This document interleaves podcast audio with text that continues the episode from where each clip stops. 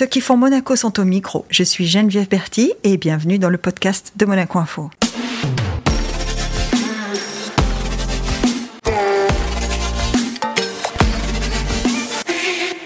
Notre invitée du jour est un visage souriant et familier puisqu'elle présente euh, le JT de Monaco Info.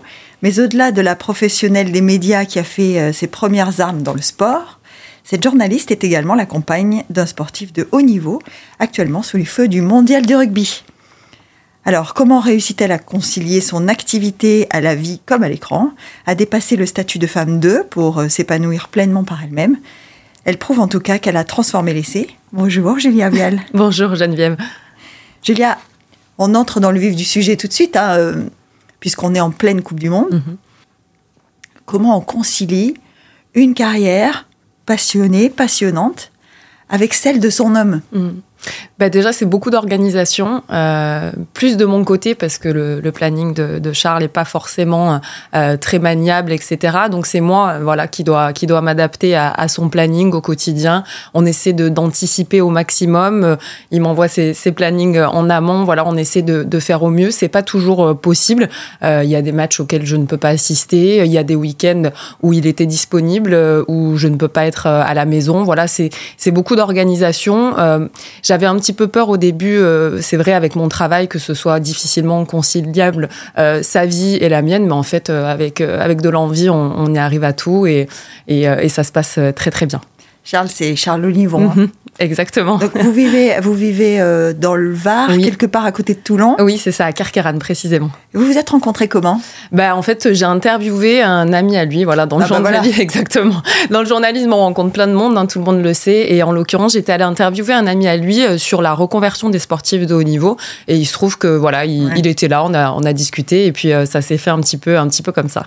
Alors journaliste qui interview, ça, ça fait ça fait un moment maintenant hein, Mhm. que tu que tu Ouais. fais ce métier. Je, je vieillis, je vieillis. non non, c'est pas ce que je veux dire. Moi, je parle plutôt d'expérience. Mhm. Et tu, tu tu as beaucoup travaillé dans le sport. Oui. hein, et comment ça se passe pour une femme euh, dans ce milieu-là? Parce que on est tous euh, assez quand même, euh, comment dire, lucides. Oui. Alors, à savoir que le sport, moi, ça a été un petit peu du hasard. C'était pas une passion véritable, que ce soit euh, pour le foot ou même voilà le, le sport en général. Bon, je, je traite pas du tout du rugby, moi en l'occurrence, mais c'était pas une passion viscérale comme beaucoup de journalistes qui euh, voilà sont journalistes sportifs. Moi, ça a été un peu un hasard. Il y a une dizaine d'années, ils cherchaient pas mal de femmes pour justement présenter des émissions sportives. C'était un petit peu plus euh, sexy, si je puis dire, attirant ou Mhm. agréable pour, selon eux, les téléspectateurs, les téléspectateurs à regarder. Et c'est vrai que je me suis mise dans cette euh, branche-là, en étant tout à fait honnête dès le départ avec euh, les, les, médias qui m'embauchaient, en leur disant voilà, moi c'est pas c'est pas mon ma passion, euh, je vais pas vous parler tactique, je vais pas refaire l'histoire d'un sport, mais par contre voilà, je je donnerai le meilleur de moi-même. Et euh, en l'occurrence à l'Olympique Lyonnais où j'avais une quotidienne tous les soirs en direct, je passais les plats. Alors il y a des gens qui trouvent cette expression un petit peu réductrice, mais c'était clairement ce que je faisais. Moi, j'étais là pour donner la parole à des sportifs, à, à des footballeurs, pour un petit peu aussi faire parler les chroniqueurs. Et pour être tout à fait honnête euh, avec toi, j'ai jamais eu euh, beaucoup m'ont posé cette question, mais j'ai jamais eu aucun problème ou j'ai jamais mal vécu euh, des faits où il y aurait pu avoir un petit peu de machisme où j'aurais pu euh, être un peu mise en porte-à-faux, mais parce que comme j'étais claire dès le début sur le fait que voilà c'était pas une passion de base Mhm. et que j'avais pas des compétences incroyables à ce niveau-là, on n'a jamais pu me le reprocher. Et concernant le sexisme ou le machisme, euh, très sincèrement, j'en ai déjà vécu. Hein, Ouais, voilà, euh, c'était presque même hebdomadaire, mais c'était plus des petites, euh, voilà, des petites choses où les hommes ne s'en rendent pas vraiment compte, euh, voilà, où c'est- du quotidien. Mais c'est pas quelque chose que j'ai mal vécu. Moi, ça me, ça me passe au-dessus, ça me glisse au-dessus. J'ai, euh, je me sens pas du tout inférieure aux hommes, euh, bien au contraire. Et du coup, bah, franchement, quand euh, j'avais l'impression qu'il y avait un peu de machisme ou de sexisme, je, je le, vis- ça me faisait plus rire qu'autre chose. Je leur, euh, je leur, euh, un petit peu coupé l'herbe sur le pied et ça finissait souvent en, en moquerie de ma part. Mais ça s'est toujours bien passé. J'ai eu de la chance d'avoir beaucoup de collègues très bienveillants et de faire de très belles rencontres dans, dans le sport. Donc, franchement, ça a été que, que du bonheur. Bon, on, fait, on fait des métiers de rencontre, hein, évidemment, quand, euh, quand on fait, euh, quand on couvre l'actualité, quand on, quand on interview, c'est pas forcément. hein, Mhm. Charles en est la preuve. on, Ouais, fait, c'est on, vrai. on fait des rencontres. Euh, quand on, quand on est euh, jolie, Merci. bah oui. les téléspectateurs peuvent en témoigner. Quand on est joli et qu'on grandit joli, est-ce qu'à un moment donné, on prend conscience de ce que ça change dans le regard des gens ou pas? Alors euh, moi, alors pour être, je ne, je, je, me trouve pas incroyable ou je me trouve pas pas belle. Je me suis jamais trop posé de questions sur le sur le physique. Euh, j'ai grandi euh, dans un environnement très positif où le physique n'était pas le plus important. J'ai des parents commerçants qui m'ont toujours poussé un petit peu à réaliser mes rêves, mais à rester tel que je suis. Des fois, je vois que si, bah, il y a des hommes, euh, ils sont peut-être plus agréables avec moi qu'avec euh, un monsieur. C'est pour ça d'ailleurs que dans le sport, ils cherchaient des femmes. Hein, il faut être honnête. Oui, oui, hein. euh, voilà, les, les, sportifs ou même, voilà, je sais pas, les acteurs où il y a des gens. Une femme, c'est plus doux. on apporte un regard différent. Enfin voilà, il y a, y a, plein de petites choses. Après, j j à ce niveau-là, je me suis jamais trop posé de questions. Mais effectivement, ça amène des, des facilités dans la vie où on a un, contact un petit peu plus euh, agréable avec les gens. Est-ce que tu dirais que le, le fait, euh, cette différence homme-femme, c'est tu l'as vécu dans ta famille? Est-ce qu'il y a beaucoup de femmes dans ta famille? Euh, Oui, alors j'ai une sœur jumelle. Ah voilà. voilà, j'ai une sœur jumelle, euh, Lisa. J'ai un grand frère, Julien.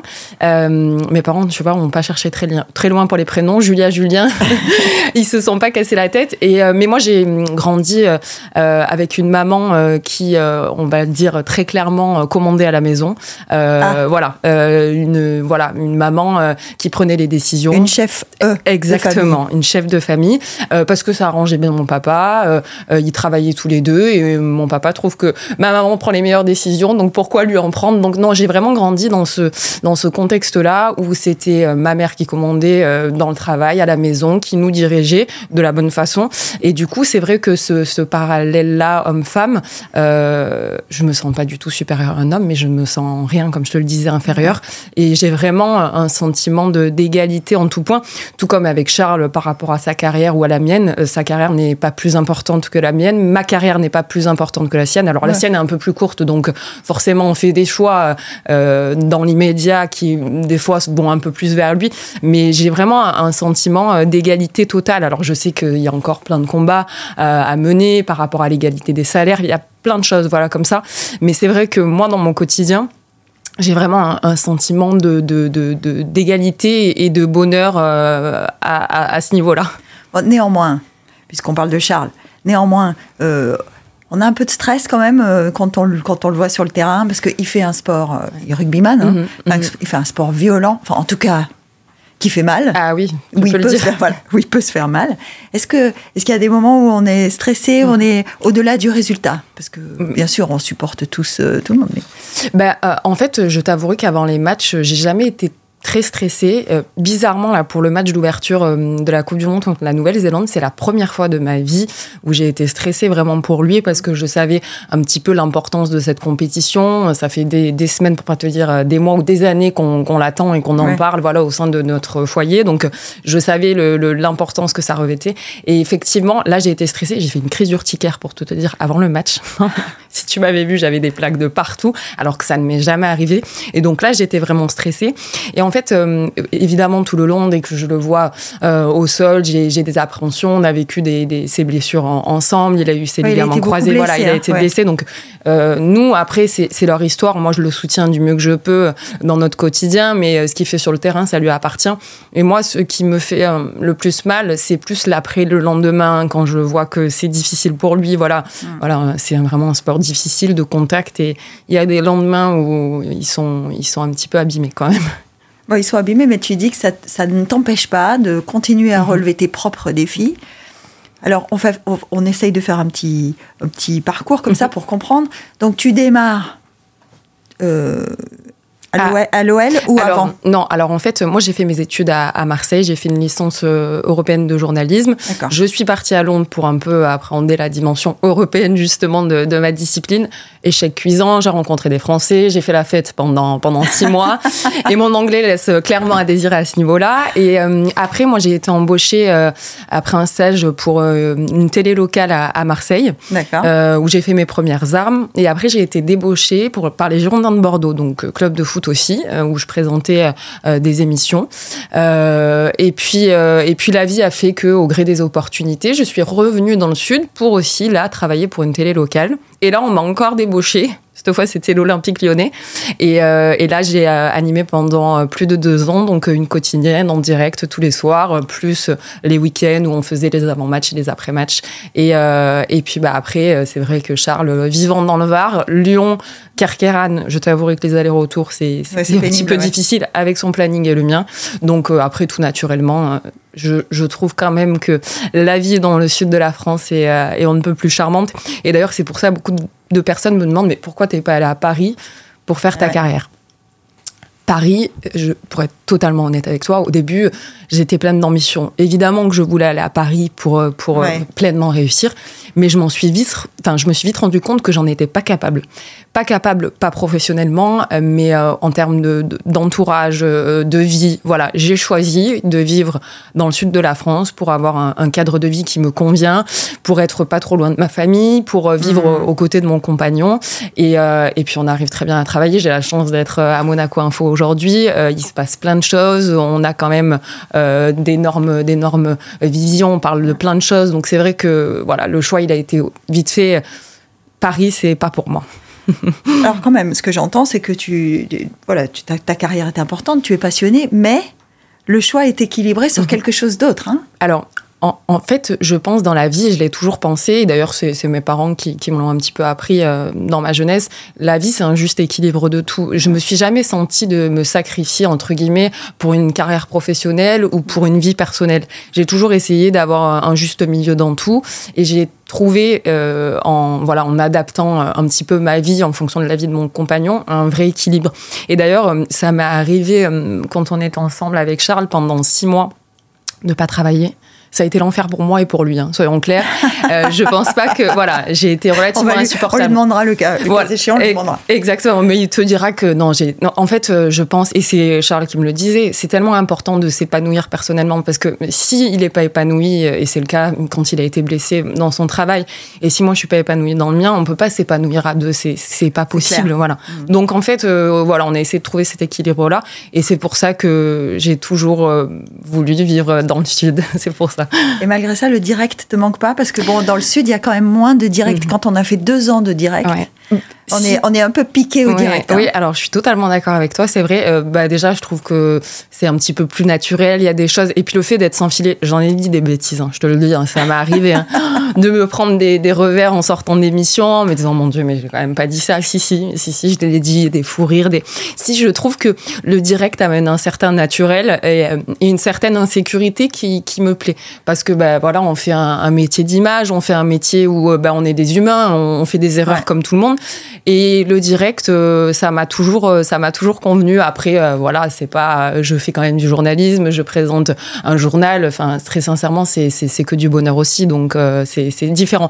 Mais hum, le, c'est pas tellement le direct parce que on faisait une émission de 18h15 à 19h, donc 45 minutes de direct. C'est plus peut-être les matchs. En fait, quand on travaille pour un média club, mhm. notre vie dépend de résultats sportifs. Ça. Et ça, on, moi, à l'Olympique Lyonnais, je les ai soutenus à corps et, euh, corps et âme parce que j'adorais ce club et puis parce que je savais que les résultats allaient un petit peu euh, euh, agencer ma semaine. Si on perdait, clairement, passer de mauvaises semaines. Si on gagnait, la semaine était plutôt agréable. Donc ça aussi, ça me manque un peu de... Oh, tu as eu la chance d'être dans les bonnes années de Lyon. Hein oui, oui, oui. Là, ça va un petit peu moins bien, les pauvres. Là, c'est un petit peu plus difficile. Je pense à tous mes collègues parce que quand on parle quotidiennement, on a un mono-sujet sur une équipe qui fonctionne pas bien. C'est ultra, ultra difficile. Donc non, non, moi j'ai eu la chance de connaître les, les belles années où Jean-Michel Aulas, qui est vraiment un personnage extraordinaire, euh, vraiment, il m'a apporté plein de choses professionnellement parlant. Et ouais, j'ai. Ah, j'allais te poser la question parce que quand on, évidemment, quand on parle de l'Olympique Lyonnais, mm. on parle, mm. enfin, on pense Jean-Michel Aulas, même si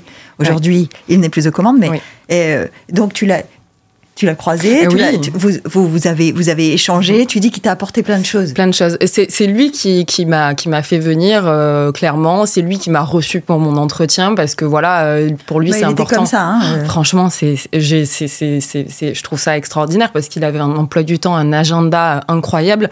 Et on, il m'a posé plein de questions parce qu'effectivement, j'avais fait mes études à Marseille. Il avait peur que ça prête un peu à polémique, que quelqu'un. Parce que voilà, dans le foot, hein, il faut être honnête, hein, le moindre petit sujet, ça peut vite enflammer la toile. Et il avait essayé un peu de me préparer sur, plusieurs thématiques. Et euh, on a fait des émissions ensemble. Euh, c'est quelqu'un qui ne laisse pas de place au hasard. On préparait tout en amont. il est très sérieux et professionnellement parlant, franchement, c'est fabuleux de travailler avec lui. C'est l'une des rares personnes qui m'a impressionné dans la vie. Euh, alors, pas, pas, que forcément professionnel, mais c'est quelqu'un qui en impose beaucoup. Euh, et sa euh, voix, sa voix déjà. Non, Rien que sa voix. Alors, je sais qu'il y a plein de gens qui ne la, qui ne l'apprécient pas forcément parce que ben voilà, c'est, un personnage. On peut le dire un peu vulgairement, c'est, une grande gueule, etc. Mm, mm. Mais moi, il a été fabuleux avec moi. Il m'a dit, Mademoiselle Vial, si vous avez le moindre souci en interne, si euh, vous avez des problèmes, venez me voir. il fait ça avec tous ses salariés. Hein. Mais en fait. Euh, on a, enfin moi personnellement, j'avais envie de travailler pour lui. J'avais envie de donner le meilleur de moi-même pour euh, cette personne qui euh, s'est sacrifiée corps et âme pour un club et qui euh, était là à 6 h le matin et repartait à 22 h le soir. Enfin franchement, c'est vraiment un, grand monsieur. C'est vrai que dans la vie, la, valeur de l'exemple est toujours on dit hein, mener par l'exemple, ça veut dire quelque chose. Mais ça marche en plus. ça marche, mais oui, ça fonctionne. On a envie de donner le meilleur de nous-mêmes quand il y a quelqu'un d'irréprochable en, face de nous. Là, le travail en équipe, tu dirais que c'est ce qui, euh, ce qui est le fil conducteur de, ta carrière jusqu'à maintenant ou, euh, tu fais des choses seule Alors justement, euh, oui, alors ça l'a été pendant très longtemps et d'ailleurs, enfin, je prends énormément de plaisir parce que comme tu dis, on a un métier d'image, mais on a aussi un métier de contact, de rencontre ultra humain. Enfin, moi, à Monaco Info, quand je viens, j'apprends des choses tous les jours. je rencontre des gens différents tous les jours. Enfin, c'est une richesse. On a cette chance à Monaco, hein. on a cette chance d'être une, une, petite plateforme universelle. Hein. C'est incroyable. Enfin, vraiment, c'est incroyable. Et je savais que j'allais m'enrichir, mais je pensais pas à ce point parce que c'est c'est vraiment euh, de l'enrichissement intellectuel, euh, humain, quotidien, et c'est ultra agréable. Et pour euh, répondre plus clairement à ta question, je fais aussi un peu de média training à côté. Mhm. Donc, c'est-à-dire, je, pour ceux qui connaîtraient pas, je, je, je forme des, des, personnes, que ce soit des chefs d'entreprise ou des sportifs, à véhiculer le bon message face aux médias, parce qu'il faut être clair. Moi, toutes les personnes que j'ai interviewées, il y avait des gens qui étaient brillantissimes, mais j'avais l'impression que parfois, ils avaient un peu du mal à véhiculer le bon message, le, message, voilà, qu'ils voulaient donner en fait. il, faut, il faut reconnaître que synthétiser concrétiser une idée comme ça, la placer et bien la, la, présenter, mmh. c'est pas toujours simple. Mais hein. c'est ultra difficile. Nous, enfin, les journalistes, on fait des études pour euh, faire nos métiers, pour euh, savoir poser les bonnes questions, pour synthétiser un propos euh, d'après une dépêche qu'on reçoit. C'est que c'est pas du tout évident. Et, et je... En tout cas, c'est pas inné. Non, pas du tout. Mais, pas, mais tout comme parler le track, caméra. Le track en plus, la, caméra, le casque, le micro, enfin peu importe. Ça, on dit toujours, hein, euh, on exprime des choses très facilement. Et mhm. puis après, avec tous ces ustensiles, tous ces outils autour, on a l'impression qu'on a oublié. Mais des fois, j'avais l'impression de discuter avec quelqu'un avant une interview et que la personne euh, était ultra dynamique, qu'elle parlait très bien et que dès qu'on allumait la caméra, la pauvre, elle était un petit peu dans l'embarras. Et c'est pour ça que j'ai voulu aussi euh, développer ce côté-là, média training, etc. Parce que je trouve qu'il y a des gens qui font des choses super et qui méritent de, mettre en avant le, le bon message. Aujourd'hui, tu dirais que tu es à un moment de ta carrière où tu, tu as envie, puisqu'on parle de journalisme, on parle euh, média training, tu dirais que tu as un moment où tu as des choix à faire ou tu mhm. es sur une route? Bah, je dirais que c'est un petit peu euh, un sentiment mélangé euh, sur une route. Euh, oui, parce que à Monaco, je, je, te le dis, je suis super bien. Alors même si je fais un peu les trajets, les allers-retours, parfois c'est contraignant. on a la chance d'évoluer dans un environnement qui est incroyable. Enfin moi, à chaque fois que je viens, au-delà du, du, cadre qui est, qui est magnifique, je, je, je, me sens bien, je me sens en sécurité, je me sens vraiment riche de, de, de, de, toutes ces rencontres, comme on disait. Et puis à la fois, oui, à un moment donné, il va falloir aussi faire des choix. Euh, après, là, je pense plutôt à Charles. Donc euh, là, on va rester encore un petit moment à, Toulon. Mais à un moment donné, lui, sa carrière va s'arrêter. Euh, est-ce qu'on va vouloir rester dans la même ville où on est? Est-ce qu'on voudra partir? Enfin, je sais pas, c'est des questions qu'on va se poser. Mais le, temps, j'allais dire à long terme, mais le temps passe tellement vite. c'est ça, et puis le temps d'un sportif passe très vite. Ah oui, le temps d'un sportif passe très vite. Mais là, surtout en pleine période de Coupe du Monde, je me rends compte encore plus que le temps passe à une vitesse incroyable. Mais c'est vrai que je, je te dirais plutôt que je suis sur une vitesse de croisière qui me va bien, qui me convient, euh, mais comme j'aime pas me rester sur des acquis, etc., mm. peut-être qu'à un moment donné, euh, je me reposerai. Mais des questions, j'allais dire, plus par rapport au, média training. Moi, le journalisme, c'est ma passion. J'ai toujours su que je voulais faire ça. Je me suis jamais posé la question. Julia, petite. Euh, Julia, petite. Et petite. Julia, tu veux faire quoi dans la vie? Journaliste. mais c'est fou parce que même euh, quand on me posait la question, je, me demandais pourquoi les gens me demandaient, parce que c'était tellement évident pour moi que c'était ça. Et mon grand-père avait un bio. C'est trop rigolo. Je te jure, je me suis jamais tu dit. dis que tu as une sœur jumelle. Qu'est-ce qu'elle fait comme métier? Alors, ma sœur, elle a repris les commerces de mes parents. Moi, j'ai une famille de commerçants. Euh, vraiment, c'est l'ADN de, de ma famille. C'est le travail, c'est le partage. C'est mon frère est commerçant aussi. Mes parents sont toujours commerçants. On est vraiment une famille tournée vers le, travail. Et euh, d'ailleurs, c'est vrai que moi, quand je, disais journaliste, journaliste, pour mes parents, ils m'ont soutenu à 2000%. C'est eux qui mmh. euh, m'ont vraiment, ils m'ont payé toutes mes études. Ils ont été dans, vraiment dans un accompagnement fabuleux. Mais ils trouvaient ça pas farfelu, mais bon, journaliste, d'accord. Ils comprenaient pas trop, mais pourquoi pas. Le petit canard. Oui, exactement. Et en plus, à l'époque, mon grand-père, et maintenant c'est mon oncle, avait un bureau de tabac presse. Et en fait, le, journal, les journaux me passionnaient. La texture, le, voir l'écriture. Et je disais toujours à mon père, mais j'avais, je sais pas, si 7 ans, tu verras, il y aura mon nom en bas. Mon père, bon, bah, il passait, il disait, bon, elle dit ça euh, comme ça. Et bon, bah, finalement, j'ai fait de la télé, mais je te jure, c'est fou. J'ai, vraiment, ça a toujours été ancré en moi. Je voulais, en fait, je voulais euh, pouvoir euh, donner accessible aux gens de, l'information. Je trouve qu'on a tellement de chance de vivre à Monaco, en France, enfin, dans des pays où on a accès à quand même une source d'information et où on a une liberté de la presse aussi importante que je, je ça m'a toujours, je trouvais ça fabuleux. voilà. Donc c'est plus ça, parce que j'allais j'allais te demander ce que tu aimes écrire, mais donc finalement c'est pas c'est pas vraiment adapté. Ben, c'est pas, l'idée quoi. Ben, l'idée c'était plus transmettre l'information. Exactement. Après l'écriture c'était quelque chose aussi que j'aimais bien. Je j'écrivais mes journées en rentrant. C'était pas forcément euh, quand j'étais petite hein, un, journal intime. C'était je mettais dans les moindres détails. La euh, chronique de Julien. Exactement. Pour moi seule. mais j'aimais si j'aime beaucoup l'écriture. Enfin quand on est journaliste il faut quand même aimer la langue française, les mots, etc. Donc vraiment l'écriture, si c'est quelque chose qui, qui m'a bercé euh, toute mon enfance, euh, j'aime beaucoup lire, etc. Par contre, bah, quand dire la lecture. si tu aimes l'écriture, tu aimes la lecture. Forcément. Mais par contre, euh, comme je me suis dirigée vers la télé et que bah, j'ai fait, ça fait plus de dix ans que je suis dans la télé, c'est vrai que je, je, je, je, n'écris plus, malheureusement. et la télé, c'est un métier d'apparence aussi. Hein donc on, on, change aussi de code, mhm. hein, parce que le, le journalisme, c'est une chose, et puis la télé, c'est encore autre chose. Oui, c'est encore autre chose. Et ça, comment tu l'as appréhendé Parce que on disait au début, quand on est joli, mhm. bon, d'accord. Euh, il y, a, vraiment une, façon d'appréhender l'apparence. Qu'est-ce qu'on veut transmettre comme message aux gens qui nous regardent? Parce que l'apparence est un message. Ben, je suis, ben, comment tu t'habilles le matin, euh, on s'en rend pas compte, mais en fait, on véhicule un, message euh, sans le savoir. Les, les, choix de vêtements qu'on fait, c'est pour euh, véhiculer un message, que ce soit conscient ou pas. Ben, alors, je t'avouerai que ça, c'est un truc qui m'a. L'image télé, c'est dès le départ, quand j'ai fait ma fac de journalisme, il y avait un prof de, de, de radio, en l'occurrence, qui scindait la classe en deux. Euh, on ne savait pas trop, mais en mode de physique télé, physique radio. Je trouvais ça ignoble. Terrible. Terrible, exactement. Euh, mais je pense qu'il s'en rendait pas du tout compte, c'est que pour lui, il y avait certaines personnes qui étaient faites pour la télé, voilà exactement, et d'autres qui étaient faites pour la radio. Euh, je, trouvais ça euh, nul, mais vraiment nul, nul, nul. Et après, je t'avouerai que quand on fait de la télé, moi j'ai toujours dit, faut être un peu mégalo pour faire de la télé, alors que j'ai l'impression de pas du tout l'être, paradoxalement.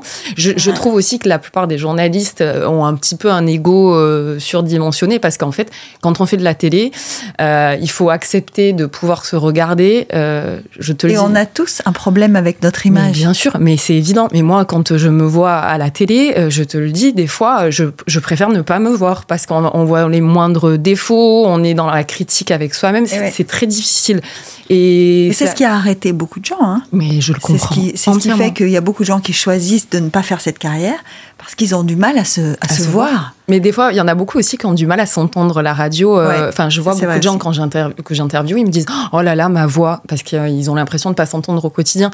Mais en fait, euh, on se rend compte souvent que l'autocritique qu'on fait de soi-même, euh, bah, on est ultra dur et en fait, les gens ne font attention à rien. Moi, des fois, ça m'arrive de faire un JT, d'avoir un petit bouton, mais comme tout le monde, Dieu merci, j'ai des boutons, d'avoir l'impression que. Euh, on voit que ça. Bah, alors que personne ne voit. Personne ne le remarque. Mais personne, absolument personne.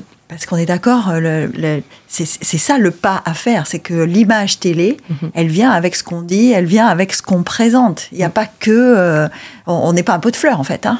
Non, on n'est pas un pot de fleurs. Et alors, tu vois, il y a beaucoup de gens, je pense, euh, de prime abord qui me rencontraient, qui pouvaient me dire, oh, bah, enfin, me le dire non, mais le penser, bah, elle est là, c'est un pot de fleurs, euh, elle est blonde, etc. Un petit peu cette image euh, ah, négative. de la blonde. Oh là là, celle-là, ah, celle-là, ça colle à la peau. J'ai pensé à un moment donné me teindre en brune, tu vois, par rapport à ça. je me dis, bah, Non, mais les gens, vraiment, par rapport à cette image de la blonde, j'avais l'impression de devoir prouver des choses dès le départ en les rencontrant, alors qu'en fait, j'ai rien à prouver à personne. Moi, je sais qui je suis, d'où je viens, et puis on ne juge pas les gens à une apparence, une enveloppe corporelle. Enfin, maintenant, mais ça, j'avais 20 ans, tu vois. Non, mais euh, alors, je suis d'accord avec toi, on ne juge pas les gens sur une apparence, mais euh, on est quand même dans une société et, je trouve que ce phénomène se déploie de mhm. plus en plus. On est dans une société où l'apparence physique compte énormément. Hein. Mais ça, c'est alors et c'est de pire en pire avec les réseaux sociaux. Moi, j'aimerais pas avoir 15 ans, hein, franchement. Je, Quand je dis que ça se développe, je, moi, je parle des réseaux sociaux. C'est de pire, mais c'est de Et les filtres, euh, ah et bah Photoshop. Ah bah oui, mais c'est mais et, malheureusement, quand on voit toutes ces filles sur les réseaux, ben on se dit mon Dieu, ça va pas du tout. Alors que moi,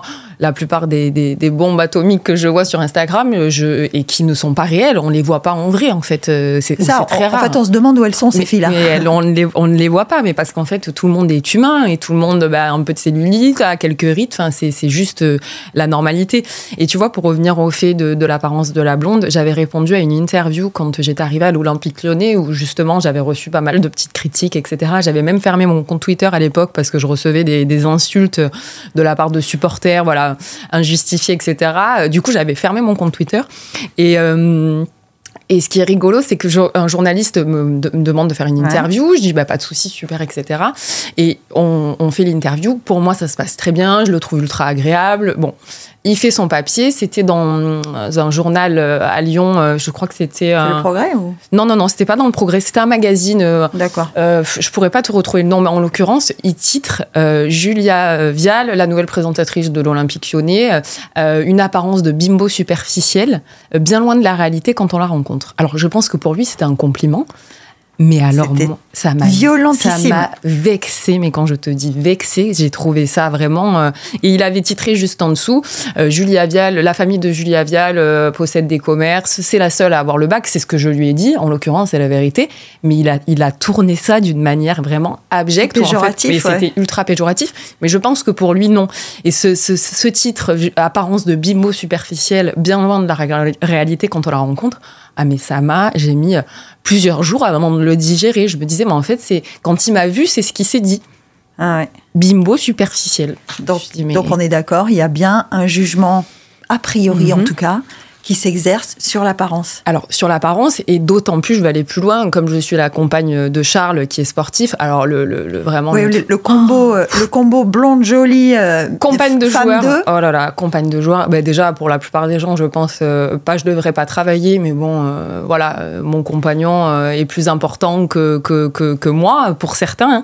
Et puis moi, je le vois dans chez certaines personnes, ils s'en rendent pas compte, mais il y a des gens qui ne me parlent que de Charles ou il y a des gens, euh, je sais pas, je vais te prendre un exemple, euh, on va recevoir un colis ou un ouvrier va passer à la maison et quand ils voient que c'est moi qui ouvre, ils sont dégoûtés. Ils sont dégoûtés et je, je déçois les gens quand c'est moi qui et c'est pour ça. non, mais ah ben ça c'est rigolo, mais je le prends de la bonne façon. Mais en fait, euh, c'est vrai que cette multiplication de facteurs parfois est, ultra en ma défaveur. Franchement, tu, sens, tu sens cette pression là de, de, de ceux qui vous entourent, de tu travailles, c'est pas normal? Ben alors je le sens pas vraiment cette pression-là, mais euh, je pense qu'il y a des gens euh, effectivement euh, qui comprennent pas que ayant un compagnon qui a une carrière aussi active, qui réussit, etc., que j'essaie de, de, mettre un peu ma carrière sur le même plan. J'ai jamais eu de réflexion à proprement parler, mais des fois je peux le ressentir où certains auraient du mal à comprendre que je fasse des choix de carrière pour moi et pas forcément pour nous. Ce qui n'est pas du tout le cas de Charles en l'occurrence. Moi, Charles, il me dit toujours fais pour toi. Ouais. Tu me dis, il y, a des, il y a des matchs auxquels tu peux pas assister. Comment ça se passe quand tu peux pas y aller? Bah Moi, j'ai un peu de frustration. Franchement, euh, je te le dis, je suis dégoûtée, très clairement. Alors que pour Charles, bah, il préfère quand je suis là, mais ils sont dans leur bulle, en fait. Euh, euh, moi, Charles, qui sache que je suis au stade ou à la maison, il sait que je le supporte de la même manière. Mmh. Enfin, on vit quotidiennement ensemble. C'est plus moi qui ai de la frustration. Et là, c'est bizarre parce que quand je suis au stade, par exemple, j'ai moins peur des blessures que quand, je suis. voilà. C'est bête, mais comme je suis pas sur place, ah non, non mais ça c'est le syndrome de protection. C'est incroyable. Je me dis, il va se passer On a l'impression que parce qu'on est à côté, il se passe rien. Alors que franchement, encore une fois, c'est sa carrière. Le travail euh, qu'il fait, c'est lui qui le fait. Les coups qu'il prend, c'est lui qui les prend. Enfin, moi, je l'accompagne du mieux que je peux dans notre quotidien, ah. mais euh, mais. Et lui, alors, est-ce qu'il te regarde bah alors, hier soir, il a regardé le, journal. Oui, oui, il me regarde. Franchement, oui, c'est euh, supporter numéro un. il regarde Monaco Info. Il essaie de suivre au maximum ce que ce que je fais. Alors des fois, quand c'est diffusé à 19h, il peut pas toujours, mais il me fait toujours un petit retour, etc. Nancy, il me regarde. Il est critique avec toi? Pas du tout, absolument pas critique. Alors que ce, alors je pense pas que c'est parce qu'il a peur de mes réactions ou quoi que ce soit, parce que c'est pas du tout. Il a un caractère, il est basque, alors euh, tu sais, euh, il a peur de rien. Non, c'est parce que c'est quelqu'un de profondément bienveillant et, euh, et que je pense qu'il sait que c'est mon travail, au même titre que moi je me permets pas de. Alors des fois il y a des matchs il est moins en forme, mm. mais j'aimais jamais de, de, jugement de valeur ou de critique par rapport à, à ses performances. Je sais qu'il donne le meilleur de lui-même et dans la mesure où il sait que moi je donne toujours le meilleur de moi-même, voilà, il, il est pas du tout dans la critique. Après, euh, à la maison, hein, si, on se critique plus, mais dans le cadre professionnel, pas du tout. Parce que quand on fait de la télé, on parlait tout à l'heure de l'apparence, mhm on a un truc avec la critique aussi. Est-ce que les gens qui, t'entourent, euh, ils te font des retours? Est-ce que, est-ce que avec tes collègues, mhm. enfin, comment tu vis ça? Parce que tu fais du média training, donc tu sais ce que ça veut dire. Oui, oui, bien sûr. Bah, euh, c'est la personne la plus critique, c'est ma maman qui me dit ah t'avais l'air un peu fatiguée. Ah ce haut ça allait pas du tout. Ah tu devrais, tu devrais plus remettre ça. Mais c'est de la critique euh, constructive où elle le dit pour mon bien. Donc moi j'ai pas trop de, de c'est pas que j'ai pas trop d'ego, mais j'ai pas trop de problème avec ça. Par contre, je, je sens il y a des jours où en fait bêtement, bah, je suis plus fatiguée que d'autres. Euh, tu, la plupart des gens qui ont des, euh, un travail de bureau, bah, s'ils sont plus fatigués, personne va leur dire. Moi, bah, ça se voit en fait. C'est pour ça que par exemple. Oui, on fait un métier où la, sanction est immédiate. Hein, ah, hein. c'est difficile, hein. franchement, c'est difficile. Et d'ailleurs, tu vois, je pense que je présenterai pas, je ferai pas de la présentation euh, toute ma vie ou pendant encore très longtemps, parce que je trouve que c'est ultra difficile de d'être dans ce rapport-là où les gens voient quand tu es fatigué, les gens voient que, bah, que tu vieillis, les gens voit si tu prends 3 kilos, euh, au même titre que le jour où je voudrais avoir un enfant que je serai enceinte, euh, bah, là aussi, euh, des... Bah, une présentatrice enceinte, c'est super. Mais j'allais te dire, on n'en voit pas beaucoup. Bah peut-être parce que justement il y a cette réflexion de se dire ben, mon image change et je suis pas prête à l'assumer. Je suis d'accord, mais on en voit on en voit vraiment pas beaucoup et je trouve ça alors que la plupart des femmes enceintes tant qu'elles le peuvent elles peuvent continuer à faire leur travail. Mais je trouve qu'il y a très peu de, effectivement. Oui, il faut pas. Il faut, après, il y a le cliché de de toute façon, elle adore son boulot, elle lâchera rien, elle ira jusqu'au bout. Mais il y a aussi, euh, et c'est une discussion qu'on peut qu'on peut avoir euh, à maintes reprises. Il y a aussi le fait qu'une femme enceinte se sent pas euh, malade, elle a mhm. pas, elle a pas besoin de s'arrêter. C'est pas une maladie, comme tu dis. Non, non, mais je suis d'accord avec toi. Alors il y a des femmes malheureusement qui vivent pas très bien leur grossesse, qui ont des nausées, voilà.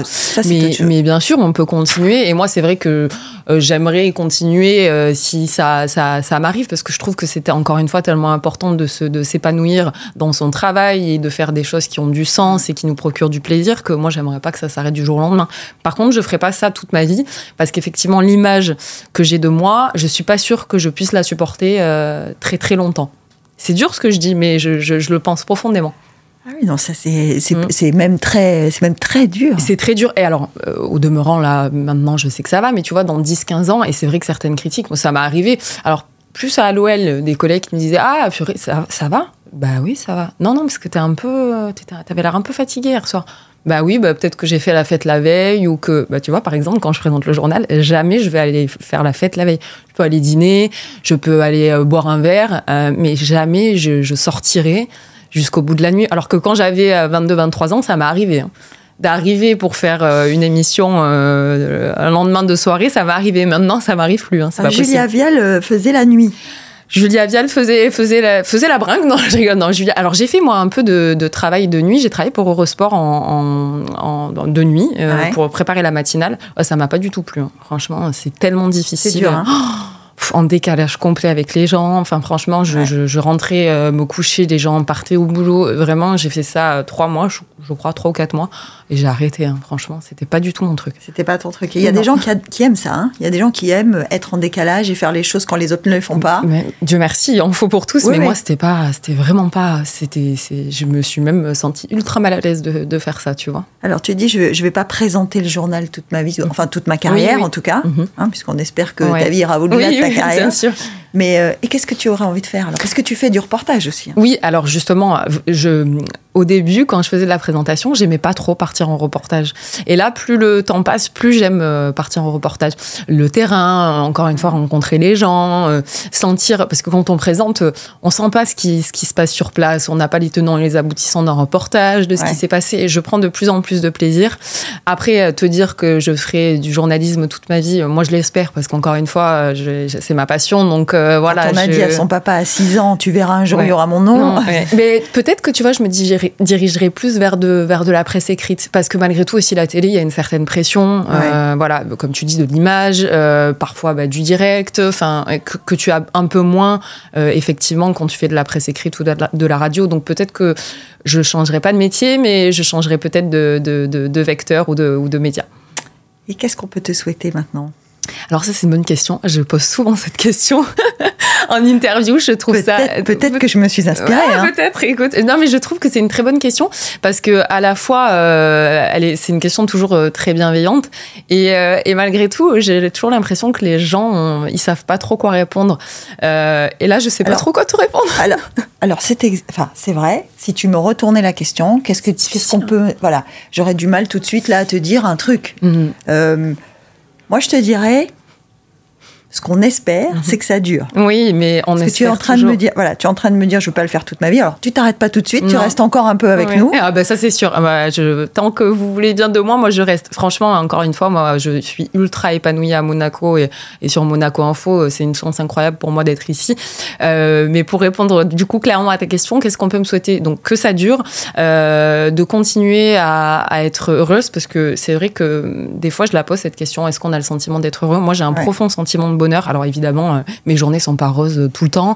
Euh, j'ai des coups de mou, mais j'ai vraiment un, un sentiment de, de, de bonheur dans, dans mon quotidien, dans ma vie. Je suis en bonne santé, mes proches aussi. Enfin, je, je- j'ai quand même le, principal. Non, mais oui, je mesure. Mais franchement, en fait, des fois, on devrait se recentrer un peu.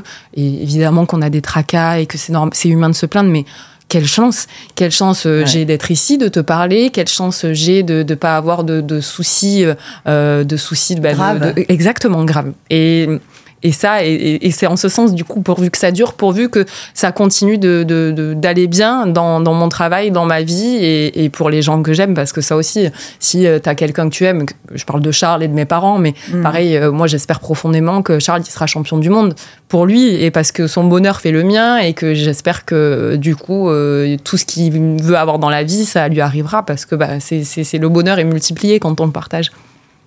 Et ben, ce sera le mot de la fin. voilà, exactement. Le bonheur est multiplié quand on le partage. Et Ben voilà. En tout cas, nous, on partage beaucoup euh, euh, de très bons moments avec toi. Merci. Et merci d'avoir partagé celui-là aussi. Merci beaucoup, Geneviève.